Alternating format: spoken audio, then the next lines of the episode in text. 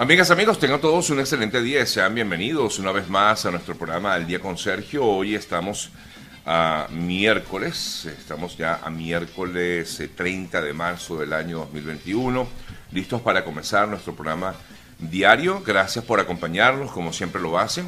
A nombre de nuestros amigos de GM Envíos, el mejor aliado puerta a puerta a Venezuela, también a nombre de nuestra muy querida amiga, la doctora María Tinaburgos, la ayuda equivocada puede perjudicarte, María Tinaburgos, y a nombre de Oliver Suárez, arroba eo.ayuda, nuestro asesor de seguros para estar asegurados de por vida. Gracias por acompañarnos, feliz día para todos.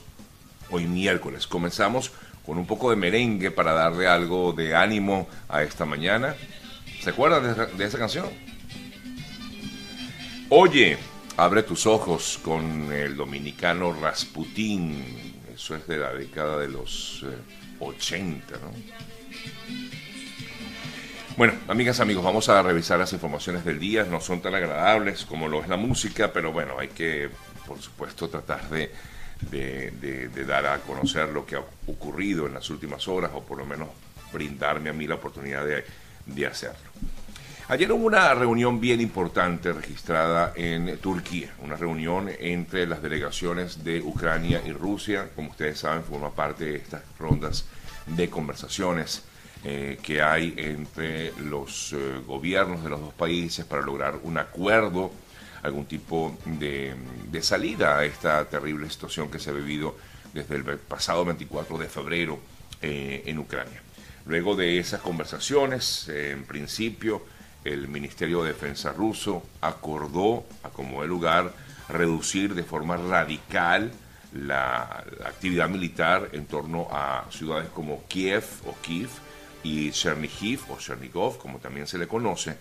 Eh, por otro lado, mm, también se aludió por primera vez a la posibilidad de un tratado entre Moscú y la nación ucraniana Em, se ha reconocido eh, que Ucrania pide garantías internacionales de seguridad y Rusia, eh, o asume que Rusia no se opondrá perdón, a su ingreso en la Unión Europea, pero no a la OTAN.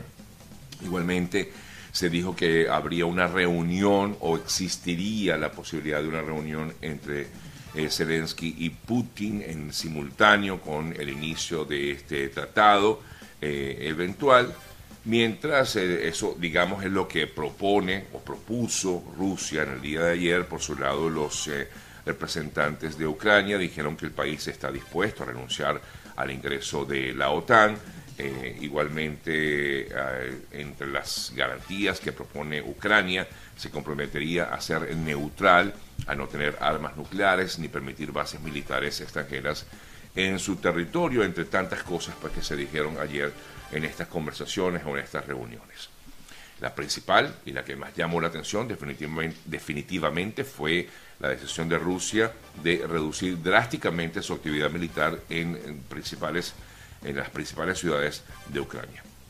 Eh, y también vimos las reacciones también posteriores que vinieron por parte de Estados Unidos, de la Unión, eh, eh, no la Unión Europea, pero sí algunos países de la Unión Europea, como por ejemplo eh, lo planteaba así, entre otros, el Reino Unido, lo planteaba también países como Francia, como Italia y como Alemania, de no bajar la guardia porque había que igualmente estar pendiente de lo que hiciera Rusia.